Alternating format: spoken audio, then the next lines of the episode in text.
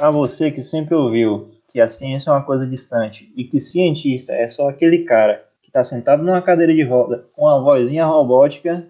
E talvez seja, está começando agora o Sem Direção Podcast. O podcast que desdireciona as direções da ciência.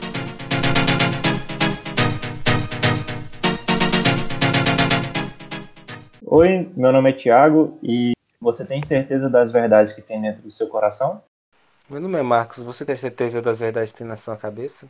Ai, os caras vão ficar assim, confrontando nas introduções. Oi, meu nome é Luiz Felipe e hoje vai ser difícil, eu sou o único cristão. Vamos começar sobre. Vamos entender cada um de nós, então. Qual o ponto de vista é, espiritual de vocês, assim, pra gente poder chegar nesse ponto? E, Thiago, acho que tu deveria sair da, da engenharia e fazer livro de autoajuda. Tá começando um caminho massa. Eu tô criando uma, tô criando uma narrativa aqui, pô. Preciso saber qual o ponto de vista é, espiritual de vocês, o que vocês acham sobre religião, essas coisas. Eu sou, até então, o único é, cristão desse trio, desse maravilhoso trio. Não sei se a orientação de mais alguém aí mudou. Mas a minha, minha orientação atual é essa. Vamos ver o que, que vai dar aí hoje, né? Nesse diálogo. O que, vocês acham? O que, que significa quando a pessoa acredita que, que existe algo maior, mas não, não concorda com a, como a religião prega? Eu acho que ela é uma pessoa espiritual, ela tem a necessidade de ser espiritual, só que ela não é religiosa. Eu me, eu me, eu me situaria nesse, nesse ponto. Porque eu não gosto de, da- das práticas, mas eu gosto da do conceito. Entendi. E como foi, o- como foi o processo é, de vida de vocês para conseguir chegar a esse ponto para vocês falarem assim, ah, eu sou assim, eu sou isso, hoje em dia? Posso dar uma complementada? Pode, pode. Ahn, porque, eu, querendo ou não, pro pessoal que tá ouvindo, o nosso foco não é teologia. Então, é por isso que, ao menos de modo aparente, as nossas definições é, de espiritualidade elas vão ficar assim mais rasas, né? Pra gente poder só chegar no assunto principal.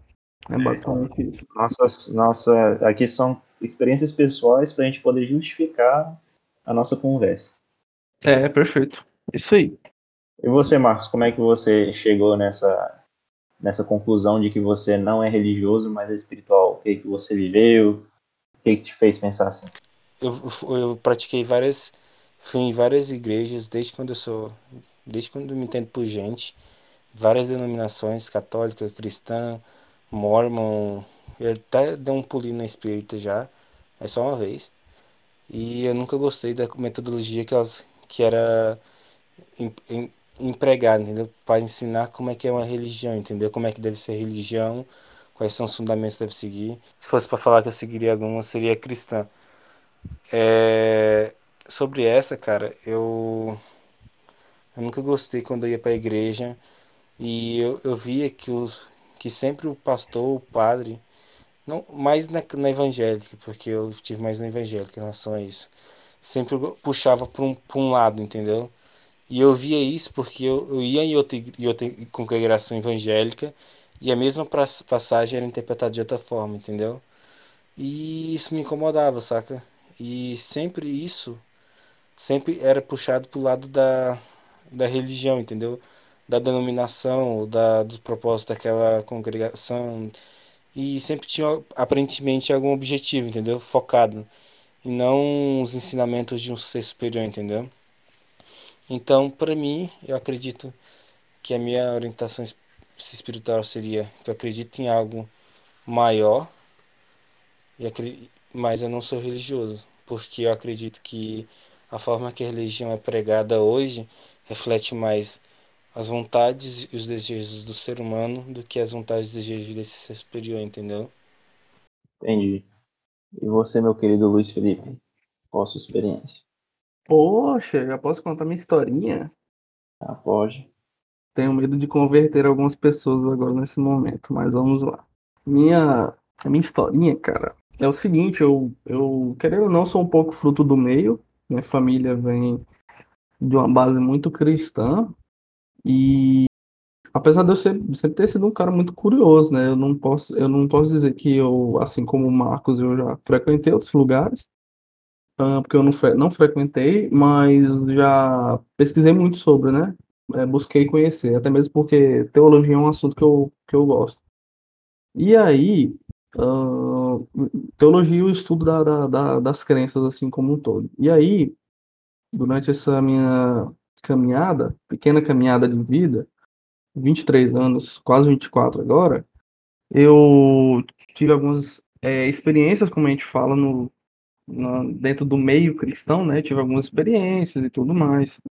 E isso só fortaleceu ainda mais essa, essa fé que eu já nutria, querendo ou não, nutria aos poucos lá dentro do meu âmbito familiar. E através do, de pesquisas e, e, e estudo mesmo a respeito da, das crenças, como a história da, das religiões e tudo mais, eu acabei me identificando total e, e unicamente com a, a, o cristianismo. Tanto é que uh, eu nunca, nunca me ocorreu de, de, de, de buscar conhecimento de, de, de outras religiões, né? E é basicamente é, é, essa, essa, esse foi o segmento da, da minha visão espiritual ao longo da, da, da minha vida. E o narrador? É, o banqueiro, ele tem a seguinte visão. Cara, então, é, eu nasci na família religiosa, é, católica, né? Tradição de todo domingo ir à igreja, e meio que foi essa a minha vida religiosa, assim, desde o começo. O batismo, quando era criança, a catequese, depois a crisma, né? Ocorreu que quando a gente vai crescendo, a gente vai começando a gostar de. A gente vai criando a nossa personalidade, né? E a minha personalidade ela se moldou a curiosidade, vamos dizer assim, mas o que me influenciou mesmo foi a questão de eu gostar de teorias da conspiração. Foi um negócio assim que, que mudou minha cabeça, porque quando eu comecei a estudar teorias da conspiração, eu gostava pra caramba, eu engolia esse tipo de informação. E aí eu comecei a ver que dentro das teorias da conspiração existiam muitas contradições que o próprio pessoal não sabia explicar, sabe? Tinha que forçar muita coisa para aquilo funcionar. E eu comecei a ficar um cético, sabe? E aí eu comecei a desenvolver um, pensamento crítico que me levou a perceber que, ao meu ponto de vista, que as religiões têm o mesmo defeito da teoria da conspiração. Tem que forçar muita coisa a acontecer, inventar uma resposta para algo que não se tem resposta na realidade. Você não pode preencher uma coisa que ninguém sabe de verdade. E aí foi um pensamento que foi moldado assim, e hoje em dia eu me considero uh, agnóstico ateísta. Por que eu digo agnóstico? Porque se, se algum espírito realmente aparecer para mim e me provasse, não, eu sou um espírito, pelo método científico eu consigo te provar, eu acredito. Mas o meu pressuposto é que não existe. Não existe nada espiritual, eu não tenho eu não tenho nenhuma predisposição espiritual, Cara, assim, eu eu respeito muito, sabe, quem é realmente não, não consegue não se prender a nenhum tipo de espiritualidade, entendeu? Porque querendo ou não, quem se prende e acredita em algo consegue ter um se consolar e ter uma paz interior mais facilmente, entendeu? Por estar realmente buscando algo, entendeu? Ter ter a fé e ter a segurança em algo maior, entendeu? Não importa em que algo maior, entendeu? Mas em algo maior. Uma conclusão que eu, eu já cheguei, né? Que a, a, eu acho que a consciência de quem não tem espiritualidade ela é muito mais difícil de se lidar porque você não tem ao que se apegar quando você está desolado. Então, meu discurso é um pouco um pouco profundo, mas eu vou tentar simplificar ele ao máximo como eu acredito que eu sou aquele o, o daqui do grupo, o único que, que tem foco em uma dada orientação, eu vou usar o que essa dada orientação fala como base. Certo, Thiago? Você concorda? Se você quiser tomar no cu, pode também. Oxi! Oxi! É, falando de, de. A gente entrou numa discussão de religião, e segundo, o que acontece? Segundo aquilo que eu acredito, a fé é acreditar no que não se vê. É basicamente isso. Tratando ela como um instrumento de crença, então, é muito lógico que a gente não, não, não, não seria bom se a gente tratasse a fé como uma ferramenta uma ferramenta concreta, mas sim como algo, algo abstrato. Então todos vocês concordam que naturalmente o ser humano ele ele exige uma necessidade interna de fazer parte de algo, fazer sentido de algo, e por isso a própria cultura dele o induz a se descobrir espiritualmente, vamos dizer assim. Cara, eu não diria fazer parte de algo, mas ter algo para se ancorar, eu diria. É como tu mesmo já tinha comentado, é muito complexo, né? A situação de desamparo ou uma situação assim é, desesperadora, uma situação é, de, de realmente de, de falta de, da, da, em que se apoiar de uma pessoa agnóstica, ateísta, né? É, então eu acredito que sim, o ser humano ele, ele tem essa necessidade. Não, não, não, não, quero me aprofundar muito nessa questão teológica, mas é, ainda segundo minha orientação, nós acreditamos que sim, que realmente o, o ser humano ele tem uma necessidade é, é, é, é de se aproximar, no caso da minha orientação, da, né, da, de Deus, e, e, e que esse vazio não pode ser preenchido por outra coisa. Ele sempre vai ter que ter algo para descarregar suas emoções, é, tirar o peso da consciência das coisas, algo que, que é, reja ele, né, que, que dite as regras de suas ações, mesmo que inconscientemente.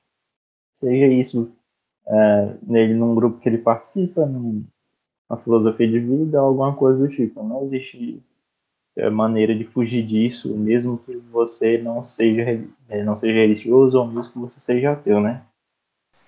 E eu acho que isso é um, uma coisa do ser humano, sabe? O ser humano sempre vai desejar ter algo, qualquer que seja, ateu, religioso, espiritual, espiritual ou, ou, ou conceito ou uma ideia, e o ser humano vai ter sempre que buscar se ancorar nisso. E que se alguém fala que não se ancora em nada, nada, somente nada, nem, nem que seja na ciência ou em qualquer coisa, sinceramente eu não consigo imaginar uma vida sem uma âncora, entendeu? Eu não consigo. Uma pessoa vazia ou doente. Isso, eu não consigo, realmente não consigo, saca? E, então vocês concordam que uma das consequências da inteligência humana é a própria inteligência humana, né? Ok. Oi? Oxi, oi? É o que doido? A, é. a, inteligência humana, a inteligência humana trouxe a necessidade de preencher é, perguntas com, com respostas que não são nada fáceis de se obter, né? Quase que, que como se a consequência da inteligência fosse uma, uma consciência, uma necessidade de, de, de consciência emocional, ou, é, a respeito de outros aspectos da, da, da vida. Exatamente. É, a inteligência ela trouxe a, a, complexa, a complexação né, de tudo na vida que o ser humano trata. Em comparação com o animal, então, por exemplo, podemos ver a própria sociedade, relações uh, de barganha, uh, relações de respeito, torna casamento. tudo tão é casamento, tudo tão complexo é, existe é, a necessidade de se preencher esses vazios que aparecem nessas complexidades. Que naturalmente, né, enquanto mais complexo algo fica, quanto mais você se aprofunda em algo, o fato de que mais questões sem respostas irão aparecer e, naturalmente, vai ter que existir algo para se ancorar nisso tudo, né? É uma grande verdade, né? Que hum, o, o, o, o ser humano depende de algo para se apoiar. Ah, eu gosto do, da referência, eu gosto da referência que uh, Deuses Americanos, a série, dá para essa temática. Eu não sei se o ouvinte vai estar é, por dentro né, desse, dessa produção artística, que é Deuses Americanos, mas uh, do inglês American Gods. Já vou gastar um pouquinho meu inglês. uh, Fisk, Fisk. Fisk, Fisk. Olha a mais aí, hein? Tem que patrocinar nós. Uh, American Gods dá uma, uma visão muito bacana para isso que a gente está comentando, que é justamente uh, o, a idolatria a certos aspectos da, que a sociedade humana criou e que, na, na realidade, foram, foram e são usados para afagar certas necessidades do, da, da, da, própria humanidade, né? E os exemplos, cara, que essa série dá são sensacionais.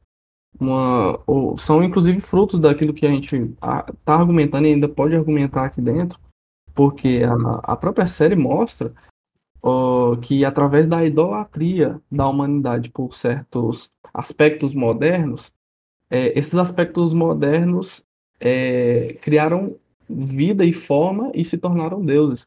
E aí lá nós temos diversos exemplos, tanto, tanto exemplos da sociedade antiga como moderna. Então, é, lá nós temos alguns personagens como, por exemplo, uma, uma deusa representando a primavera, que surgiu depois que a humanidade passou a cultuar muito a, a estação da primavera por ser uma época de, de boas colheitas. E aí uh, nós temos outros deuses, né? Que no caso são um pouco mais modernos, como por exemplo a, a própria mídia, a deusa mídia que se encarnou após o, a idolatria do, da, da sociedade humana pela, pela televisão e ela foi se modernizando com o tempo e, e tudo mais. Então, é, essa questão do, do, vazio que o ser humano possui, ela não é de hoje e, é, e ainda é uma discussão também muito ampla. É, ela, essa série aí, aparentemente é muito abrangente, né? Tá na minha lista para assistir, mas não sei, nunca deu tempo de acompanhar ela certinho. Mas vale a pena mesmo?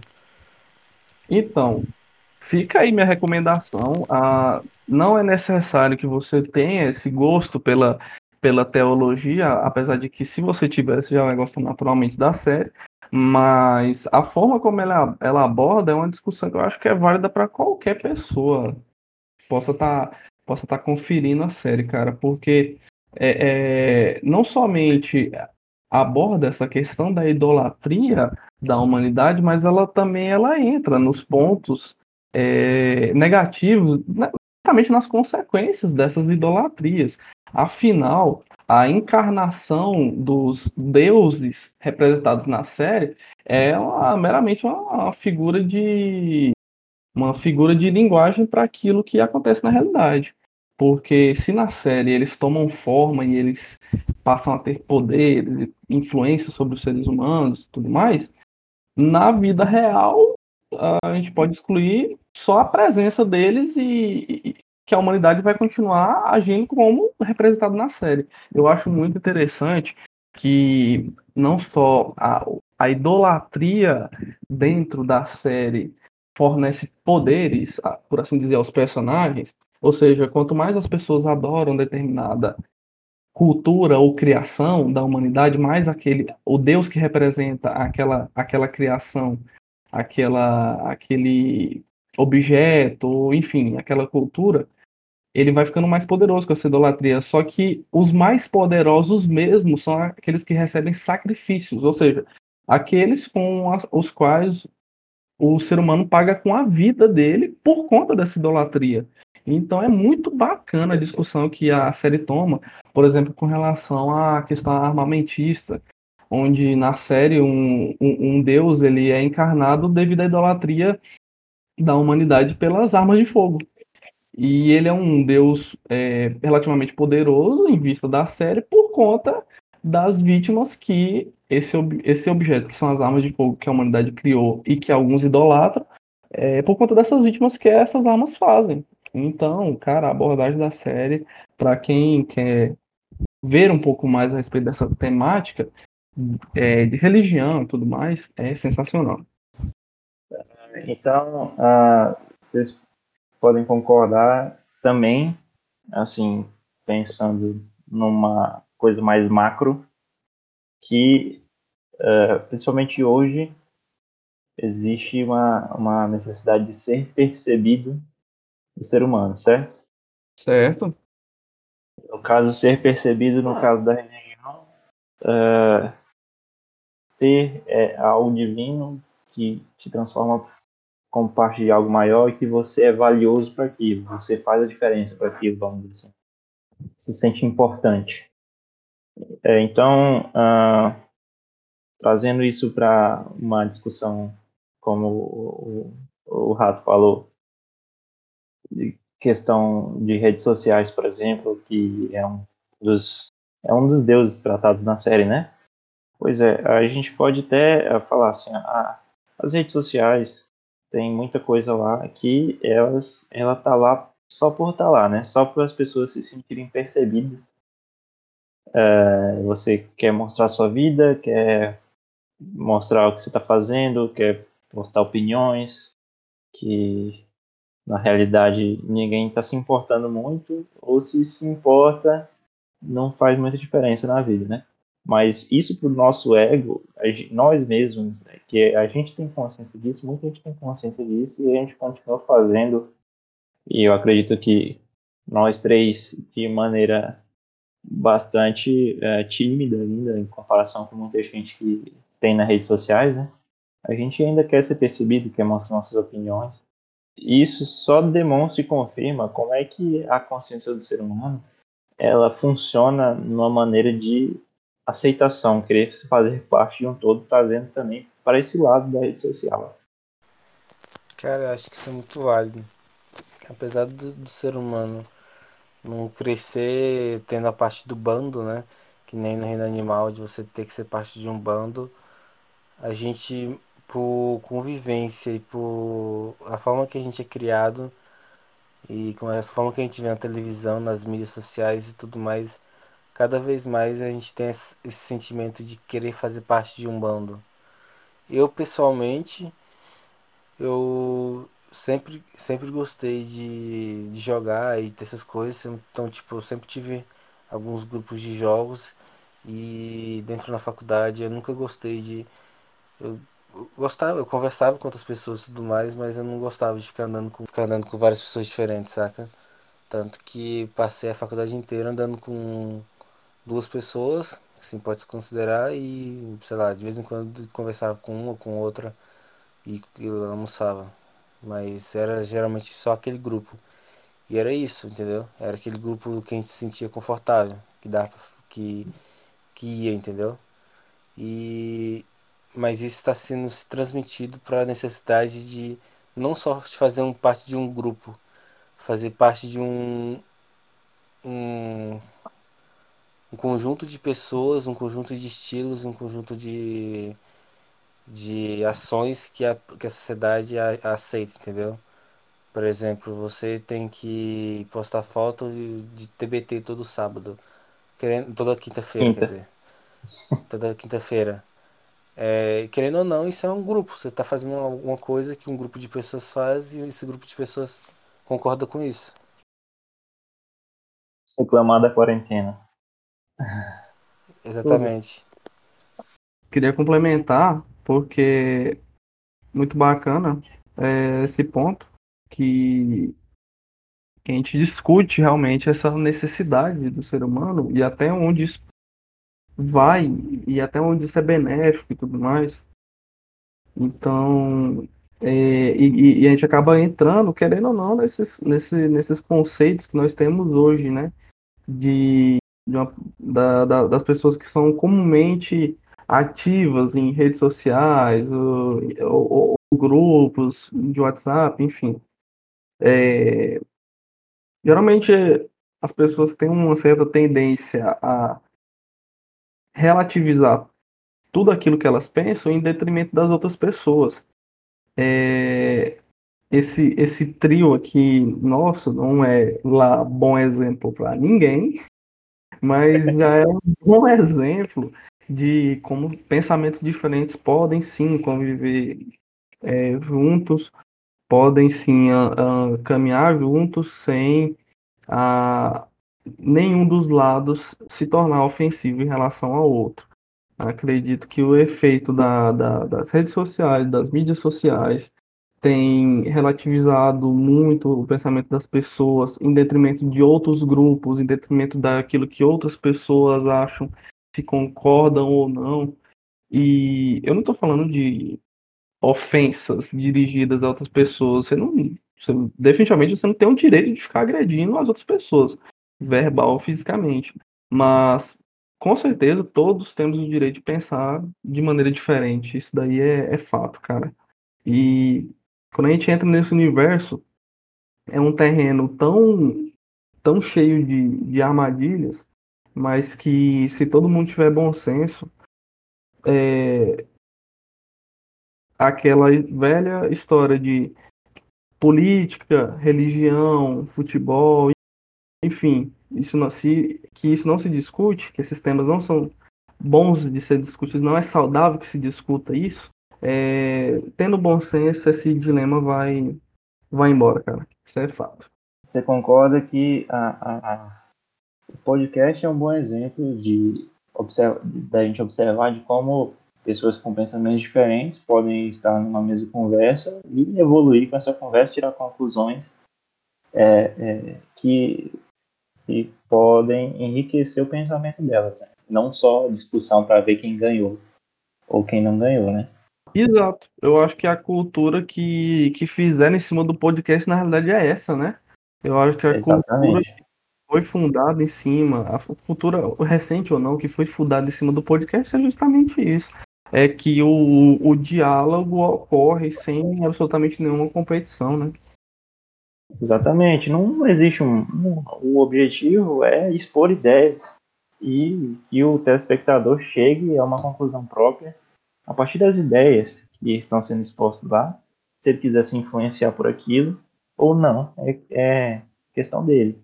Agora, pegando o gancho, tipo assim, expor a ideia é, e só a sua ideia se acerta nas redes sociais, que tem acontecido muito, mesmo que inconscientemente a gente deixe de expor muita ideia por medo de como as pessoas vão uh, uh, te julgar, né, porque não faz parte do teu grupo aquela ideia. Chegamos ao momento de discutir a padronização que o ser humano faz com tudo para se sentir aceito. É, querendo ou não, ele, ele tem a necessidade de padronizar exatamente tudo na vida dele, todos os tipos de pessoas, todos os tipos de ações, para que ele consiga rotular algo e ter na cabeça dele que todas as respostas sobre aquele grupo de indivíduos ou aquele indivíduo em si, que ele viu apenas a pontinha no iceberg, ele já sabe. Entra também naquele ponto de dele ter que responder todas as perguntas dele sem precisar de muito. Essa é a necessidade. Cara, eu acho isso muito válido. Esse ponto de, de não. De você poder conversar e você conseguir dar só a sua ideia, sem que isso necessariamente chegue numa discussão ou chegue num um tipo de conversa de que seja inviável de continuar ofensivo e tudo mais. É uma coisa muito legal e o podcast realmente trouxe isso tudo pra gente, né? é, em relação ao de você falar de você conseguir dar sua ideia e as pessoas não não, não ficarem estressadas e não zangarem ou tomar partido disso. O problema, ao meu ver, é que a partir do momento que você tenta não apenas mostrar sua ideia, mas tenta convencer e não e não não tipo, não desiste de tentar convencer o outro. Esse é o problema, entendeu? Esse é o problema, você não parar de ter, querer convencer a pessoa de, de, de, de, que você está certo, entendeu? Esse é o problema. A meu ponto de ver, o, o, o que seria interessante numa conversa, num diálogo, é você só mostrar suas ideias. Mostra suas ideias, mostra seus pontos, e é isso, entendeu? Debate que tem para debater, mas convencer ou convencer, por exemplo, essa parte da religião, política e tudo mais.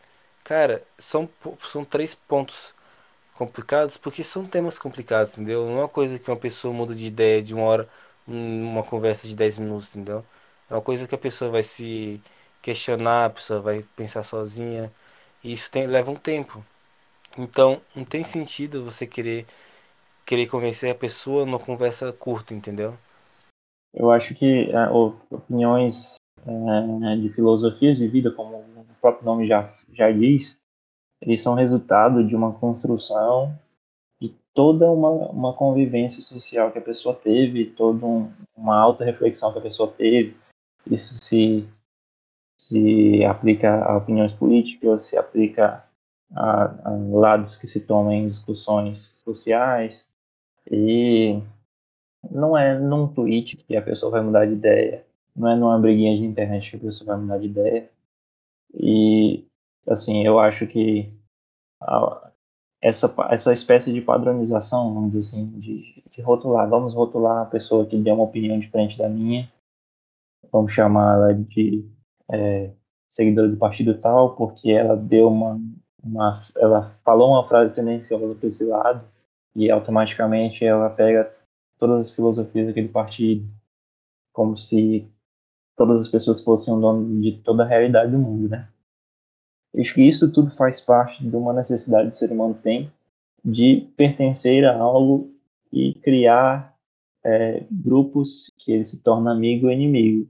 E quando você tem controle sobre todas essas características de tudo, você se sente parte de algo, entendeu? Eu acho que esse é meu ponto de vista sobre isso. E isso pode se aplicar também para signos, pode se aplicar para religião, pode se aplicar para pseudociências, pode se aplicar para uh, pessoas que acreditam em extraterrestres que, que teoricamente fazem contato com a gente e a gente não vê essas coisas. E você pode usar a argumentação que for a pessoa dessa. É, pessoas mesmo que dizem defender o pensamento científico acreditam acreditarem nessas coisas, sabe? Eu, é, eu acho uma hipocrisia do caramba, mas você tem que ver também que é a questão de dela se sentir parte de algo, sabe? É a questão do ser humano se sentir parte de algo. E isso se torna falho a partir do quando você bota o nome ser humano dentro dessa frase, isso já se torna falho, porque o ser humano ele é hipócrita por natureza. Eu sou ateu, mas eu posso me pegar tendo alguma crença em algum momento da minha vida em algo que uh, não tem evidência nenhuma, entendeu? Mesmo que seja uma coisa momentânea, assim, ah, eu acho que isso aqui pode acontecer e tal, eu, eu acredito nisso. Uh, por exemplo, eu não acredito uh, na, na bondade ou na empatia das pessoas, isso é um, uma verdade minha. Mas essa é, vamos dizer assim, é uma crença que eu tenho para tentar assim não me enganar e fazer me sentir melhor quando eu me decepcionar com as pessoas. Eu tenho consciência disso.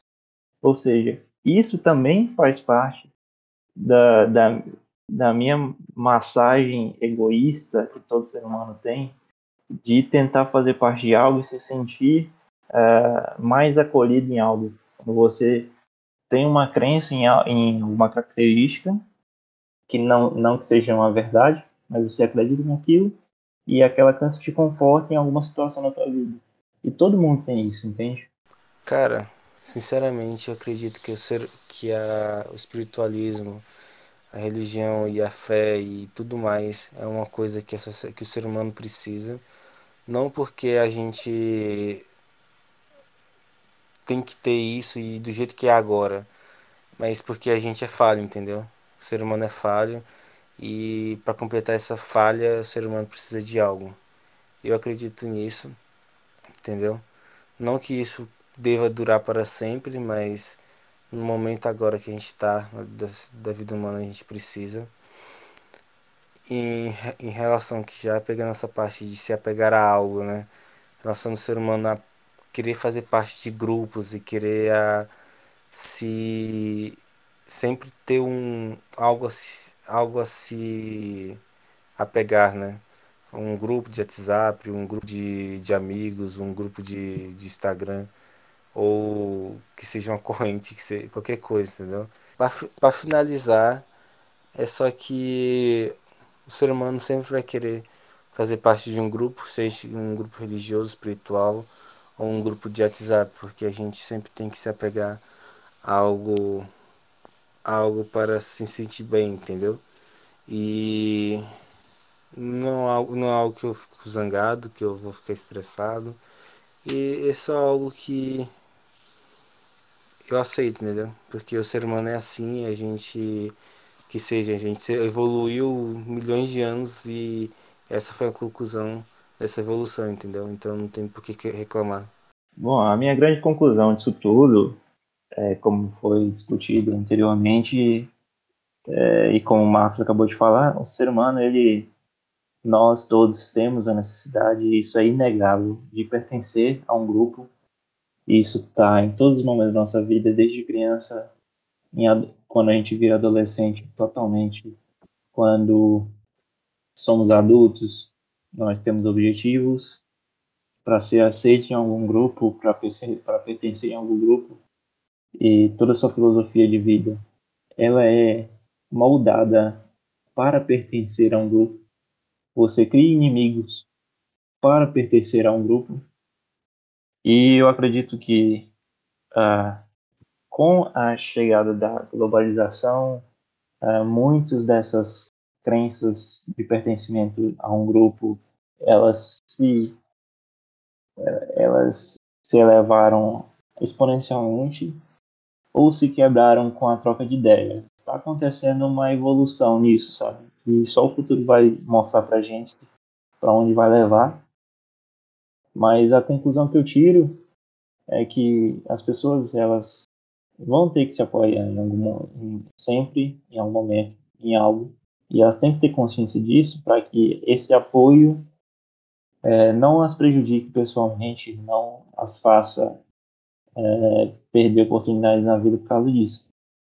Eu acho que as pessoas elas podem ser o que quiser, podem escolher, acreditar no que quiser, podem sentir o que quiser, mas eu acho que as pessoas não podem impor nada a ninguém, não podem julgar ninguém por, por um achismo, uma, uma filosofia de vida, por uma religião, por uma falta de religião.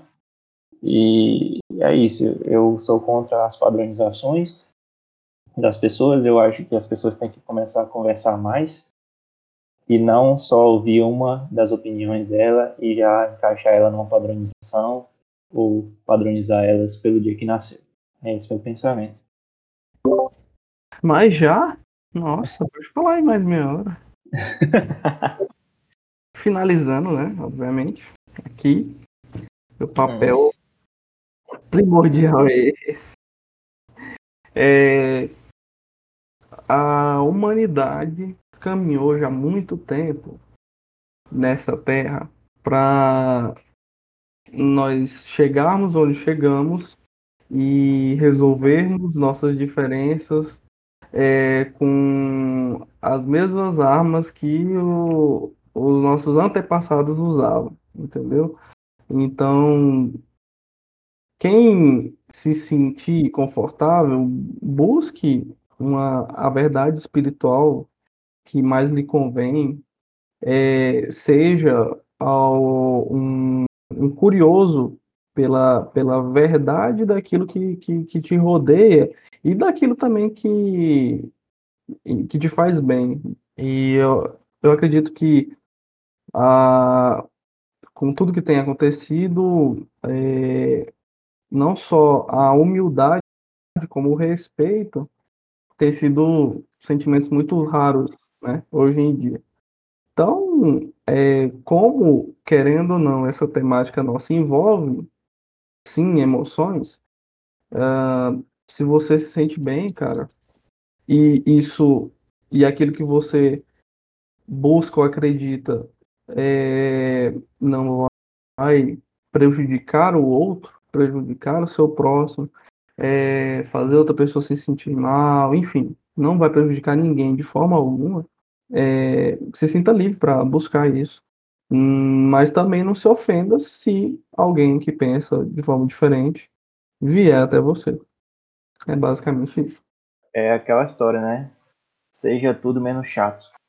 Para finalizar, Luiz, faz a oração, por favor. Teu cu. Sai fora.